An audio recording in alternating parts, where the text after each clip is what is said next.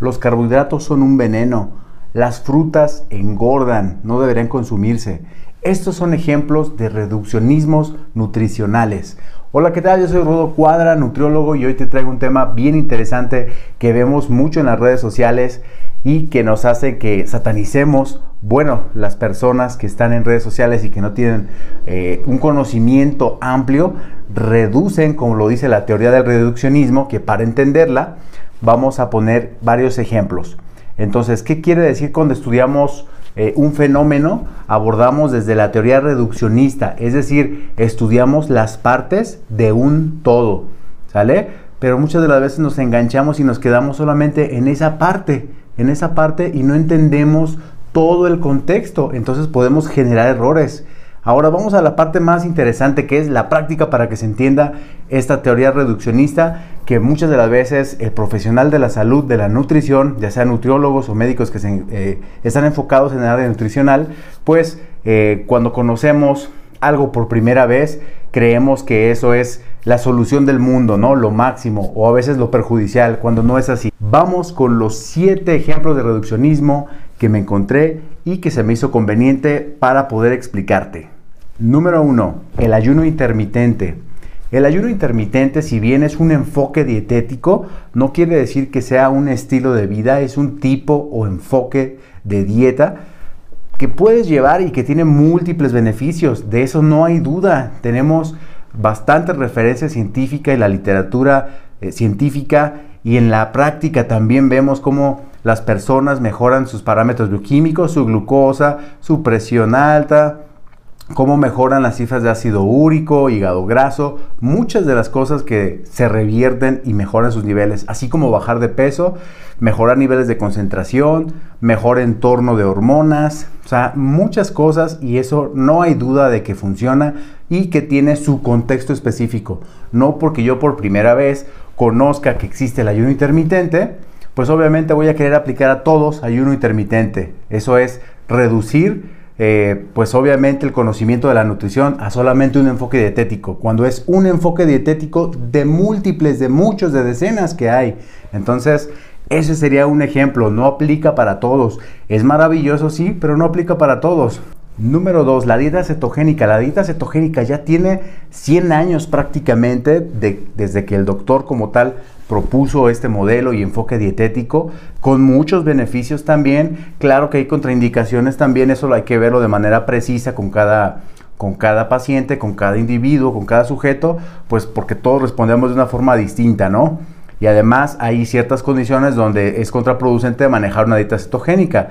Esto, como les digo, hay que consultar al nutriólogo para precisarlo. Sin embargo, bueno, si estás apto, si eres apto para llevar este plan de alimentación, hablando desde el punto de la fisiología, de las enfermedades, pero también en el caso de, del contexto, lo que pasa es que cuando alguien conoce por primera vez la dieta cetogénica y te dice, yo bajé 8 kilos en un mes, o más de 8 kilos, claro que puede ser y es posible. O sea, yo tengo pacientes que, que bajan 8 eh, a 10 kilogramos pero no todos. Obviamente, entre más eh, nivel de obesidad, pues claro que el paciente incluso baja hasta más de 10 kilos. Pero bueno, son, son casos excepcionales y que personas también que pesan, eh, que tienen un tipo de obesidad en grado 3 o grado 4. Entonces, no podemos aplicar el, el querer una dieta cetogénica para todo mundo, ¿sale?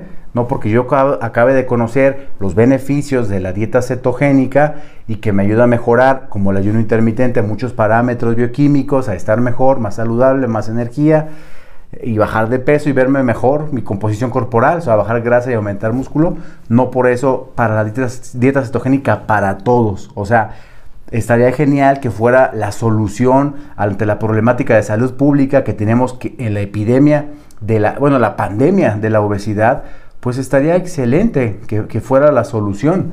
Digo, si nos engañan a veces ahí en la televisión, nos engaña la industria alimentaria, nos engañan muchas personas, incluso hasta tu ex. O sea, imagínate, pues, dices, vamos a, engañar a la gente, ya que sabemos que, que, el exceso de carbohidratos, pues tiene muchas complicaciones, ¿no? Pero bueno, no se trata de engañar a nadie, me refiero a que si vemos que la estrategia de salud pública, eh, con las propuestas actuales del porcentaje de, 60 gramos de carbohidratos, eh, de 25, o bueno, de, de 20, 25, dependiendo, o 15 gramos de proteína y el resto de lípidos, a los porcentajes como tal valorados para una dieta sana no están dando resultados, pues obviamente buscamos otras alternativas. Entiendo ese punto, entiendo la postura de decir, si todos hiciéramos dieta cetogénica y todos hiciéramos en la medida de lo posible eh, un tipo de ayuno no tan agresivo, estaríamos mejor. Es verdad, es verdad totalmente, no estoy en contra.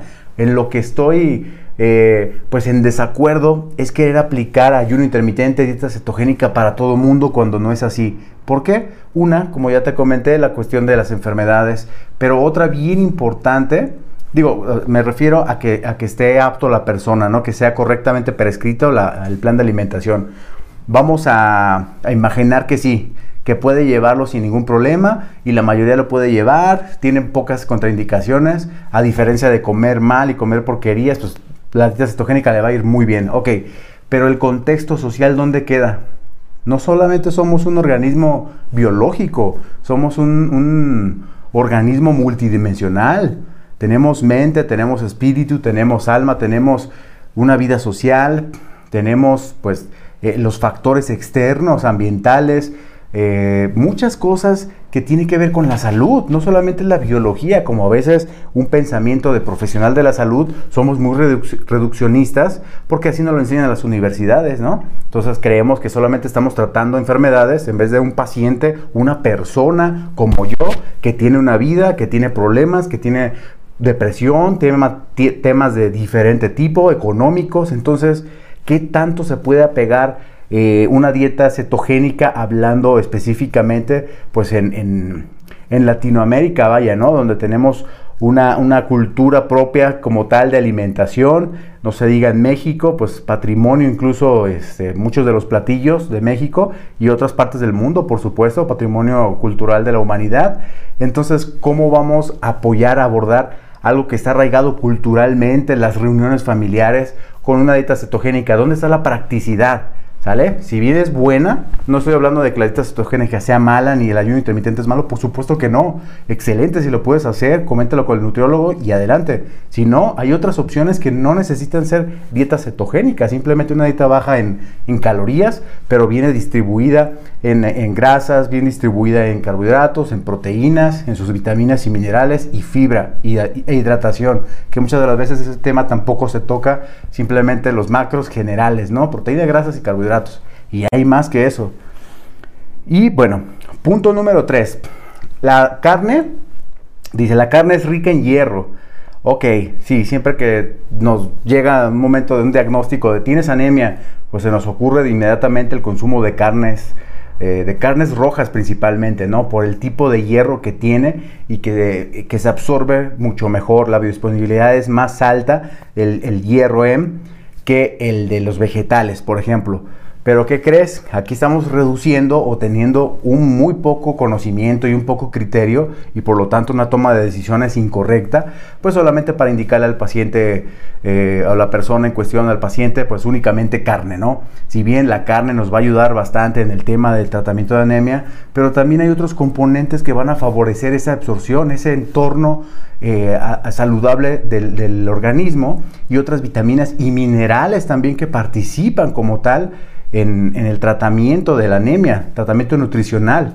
Entonces, esto nos va a ayudar mucho a entender y a no reducir todo a un solo alimento. O sea, la carne te aporta muchas cosas, el hierro está excelente, pero también tenemos vegetales de hoja verde, tenemos también eh, legumbres, tenemos otros, otras herramientas, otros alimentos también que, vienen con niveles elevados de hierro. No es lo único que contienen. De hecho, un alimento como tal contiene más de 2.500 componentes bioactivos. Entonces, es, estamos siendo reduccionistas cuando solamente estamos hablando de que este alimento te va a curar tal cosa. No, es el conjunto. En todo caso, por supuesto que sirven los suplementos nutricionales teniendo el, enfoque adecuado. Sin embargo, hay algo que se llama matriz alimentaria, ¿sale? La matriz alimentaria, pues es, son todo el conjunto de nutrientes que contiene un alimento. No podemos reducir un solo alimento a, que contiene eh, solamente eh, lo que predomina. O sea, simplemente relacionamos las naranjas con, con la vitamina C, la carne con el hierro eh, la leche, que es de hecho el punto número 4, la leche te aporta calcio. Ok, es verdad, te aporta calcio, contiene calcio. Pero ¿cuánto de ese calcio se va a absorber? ¿Cuánto de ese calcio va a tener, vas a tener disponible? ¿Cuánto se va a utilizar de verdad? De hecho, hay muchos estudios y ojo, otra vez, yo no estoy contra las cosas ni contra los alimentos. O sea, vamos buscando eh, la verdad que se tiene en el momento. La ciencia es muy cambiante, pero lo que sí definitivamente se ha visto es que el consumo de leche eh, en dosis eh, más allá de las adecuadas por día, pues obviamente va a ser el efecto contraproducente, porque recordemos que hay un equilibrio entre el calcio y el fósforo y eso hace que exista un, equilibrio, una fijación y un funcionamiento eh, adecuado del calcio, ¿sale? No solamente para los huesos, interviene en la contracción muscular, en la participación de neurotransmisores, en muchas cosas participa el calcio, entonces es importante este equilibrio, como la, leche también tiene altas, altas, cantidades de fósforo, pues también hay una competitividad con, esto y la, biodisponibilidad no es la que quisiéramos. Sin embargo, aclaro, la leche es una buena opción para el consumo de aporte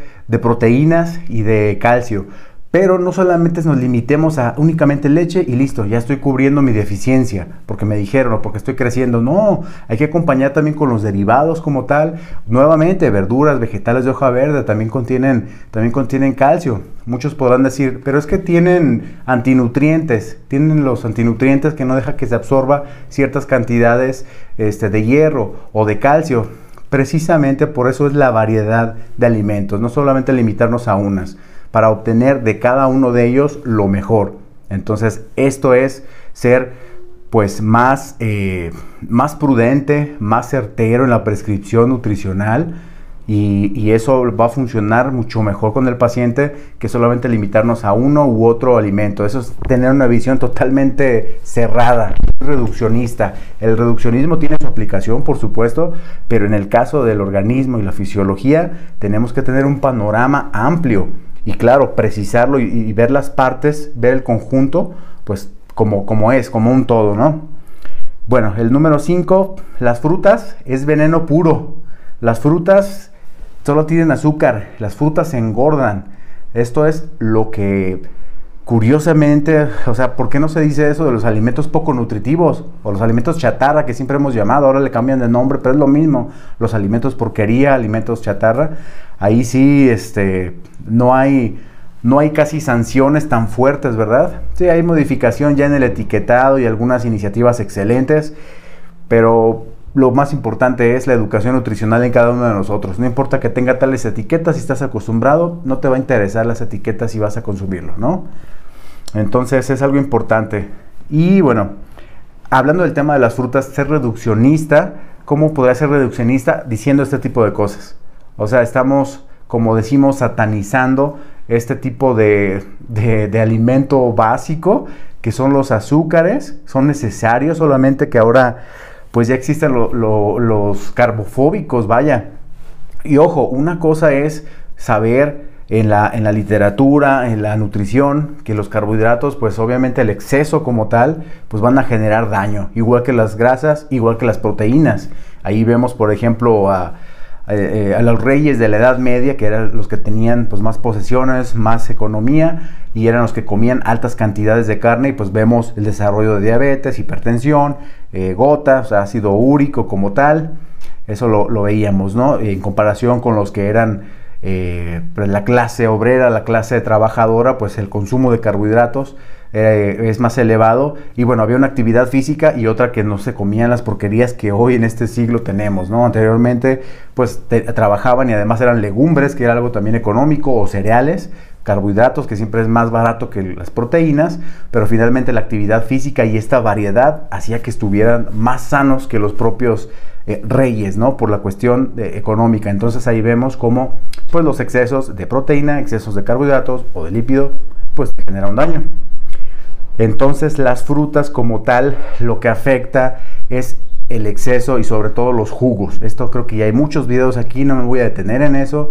Hablar de metabolismo es bien interesante, yo encantado de compartirles, pero veo que también hay muchos videos sobre, sobre esto, ¿no? en resumen, de, forma general, pues sabemos que el jugo, por ejemplo, o el zumo, como dicen en otros países, de la fruta, lo que va a hacer es pues brincar, brincarse varios eh, pasos como tal y llega directamente al hígado. Ese es el punto, del intestino llega al hígado y del hígado se acumula, ¿no? Y se acumula pues obviamente eh, como triglicéridos, como grasa y nos genera ácido eh, hígado graso. Y bueno, aumento de triglicéridos también cuando es consumido eh, de, esta forma, ¿no? Y es muy fácil pasarte en un líquido, o sea, aunque sea un vaso de 300 mililitros, 250 mililitros, pues no es lo mismo que te comas la fruta como tal, donde estás obteniendo una forma distinta de digestión, desde la digestión mecánica, donde vas masticando la fibra, la absorción es más lenta que la de un jugo, o sea, no nos estamos brincando el paso metabólico, en este caso, mejor dicho, de la digestión principalmente, no nos estamos brincando esta parte, ¿no? Y, estamos cuidando también el consumo calórico. Y esto es lo normal, las frutas no son algo malo, simplemente la forma en que lo estamos consumiendo. Ese es la, el error. Y bueno, si hablamos de, alimentos industrializados, ese es otro ejemplo, fíjense, ahorita que y eso se me acaba de ocurrir, no lo tengo aquí anotado en lo que les quería compartir. El hecho de que hablemos de alimentos industrializados también lo satanizamos. Si le preguntas a un ingeniero en industrias alimentarias o, a, afín, un nutriólogo que esté encargado ahí de desarrollo e innovación, pues te va a decir, ¿sabes qué? Los productos industrializados no son malos. O sea, yo estoy ahí en el proceso viendo cómo se hace, qué cantidades, lo estricto que se requiere para el etiquetado nutrimental.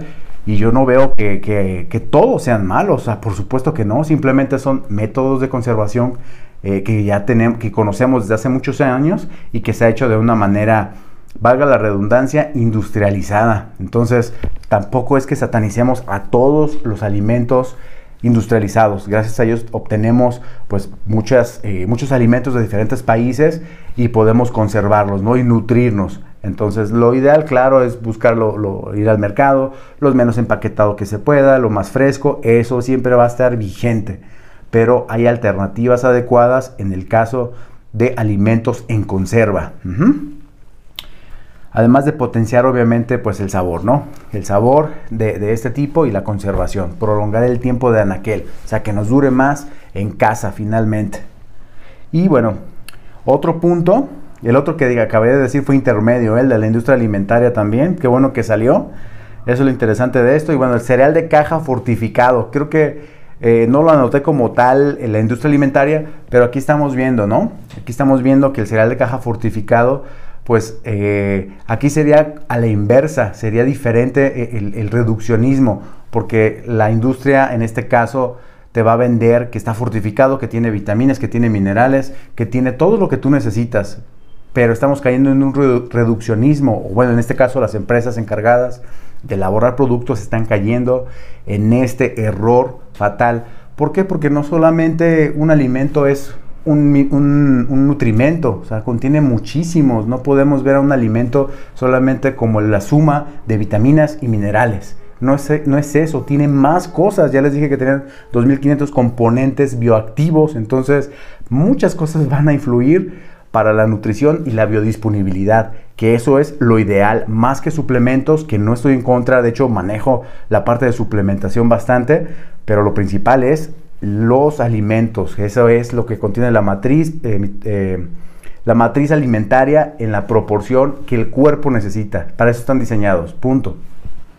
Y bueno, el número 7, los carbohidratos son veneno. También ya hablamos sobre esto, ya conoces que eh, los carbofóbicos, o sea, ¿quién, ¿qué es carbofóbico? Que tiene fobia a los carbohidratos. No, no se trata de tener una fobia, se respeta si tienes un estilo de vida que sea bajo una dieta cetogénica de por vida, porque conozco este, algunas personas, conozco a uno muy cercano que es este nutriólogo, es entrenador y lleva su estilo de vida por siempre en cetogénica. Bueno, si él puede perfectamente llevar un plan, de, un, plan un estilo de vida sobre todo eh, en una cultura como la latinoamericana, donde somos dados mucho a las fiestas, las comiditas, las reuniones, todo, todo siempre tiene que llevar comida. Entonces, si él ya ha superado esa barrera y para él es práctico, adelante toda la vida. Si no, podemos manejarlo como un enfoque dietético para obviamente ayudarle a la persona a bajar de peso, a mejorar sus parámetros bioquímicos, su control metabólico y pues obviamente después eh, manejar un plan de alimentación que sea adaptado pero que sea saludable y que le permita de ahí mantenerse. Esa es la finalidad. Entonces, se respeta, pero también que no, que no vengan a todo el mundo a decir que es la panacea, que con esto va a ser como la solución al mundo. Entonces, esto, esto no va a ser práctico para todos. Puede ser que lo hagan tres meses o lo hagan seis meses, pero lo importante no es solo bajar de peso de manera rápida, sino que a largo plazo, pues esos kilogramos que perdiste, no los vuelvas a subir. Esa es otra de las cosas que los que estamos dedicados en este, en este ramo de la nutrición tan bonito, pues cuidamos toda esa parte, ¿no? Un seguimiento con el paciente de manera eh, continua. Y bueno, como conclusión, el enfoque holístico es algo que debemos considerar aquellos profesionales de la salud, nutriólogos, este, médicos, mm, todo, todo profesional de la salud, psicología, eh, todo lo que se dedique a, un profesional de la salud, simplemente. Hay que ver un enfoque holístico. ¿Qué quiere decir esto? Un enfoque integral. No solamente, como les digo, tratar de enfermedades y ya, ¡pum! ¿Y el paciente qué? O sea, no nos interesamos en saber cuál es su estilo de vida, qué le pasa, cuáles son sus horas de sueño, qué, qué problemas está teniendo. Entonces, eso es más fácil para nosotros poder determinar, ¿sabes qué? Yo en esta parte eh, necesitas eh, canalizarte, te voy a canalizar a psicología, a psiquiatría, te va a ayudar, mira, trabajamos en conjunto, o mira, este, un asesor financiero, un, apoyarnos de todo, eso es integral, no solamente la visión de, tan cerrada, o sea, ya tenemos bastante, incluso eh, el entrenador como tal, o sea, el, entrenador físico también, delegar al entrenador lo que corresponde a fisioterapeuta, al médico, al nutriólogo, al psicólogo, eh, a todos, a todos, obviamente, enfermería, por supuesto, pero me refiero a, en el momento de hacer la interconsulta para valorar, pues que tengamos una, eh, un panorama más amplio. Incluso al coach de meditación, obviamente también podemos canalizar a la persona si es necesario. Y hay bastantes ahora profesiones eh, que, han surgido y que bueno, podemos apoyarnos para que sea un enfoque integral y no solamente, eh, pues que sea más bien preventivo y no necesariamente ya terapéutico, ¿no? Eso es lo importante, esa es de la forma que vamos a tener una población menos enferma y vamos a estar mejor todos, teniendo un enfoque integral, un enfoque holístico. Bueno, pues espero que te haya gustado el video. Cualquier duda que tengas y si conoces más reduccionismos de nutrición, déjalos aquí abajo en la cajita de comentarios, por favor. Los voy a leer. Y así reúno otros 10 de los que van a escribir aquí abajo, hacemos otro video. Y recuerden no reducir todo a una sola parte pequeña. Hay que ver con un enfoque muy grande, no solo de túnel.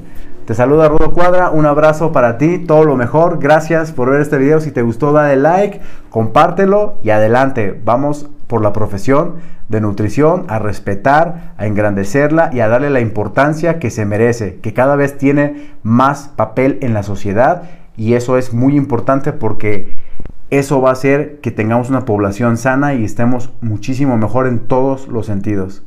Saludos.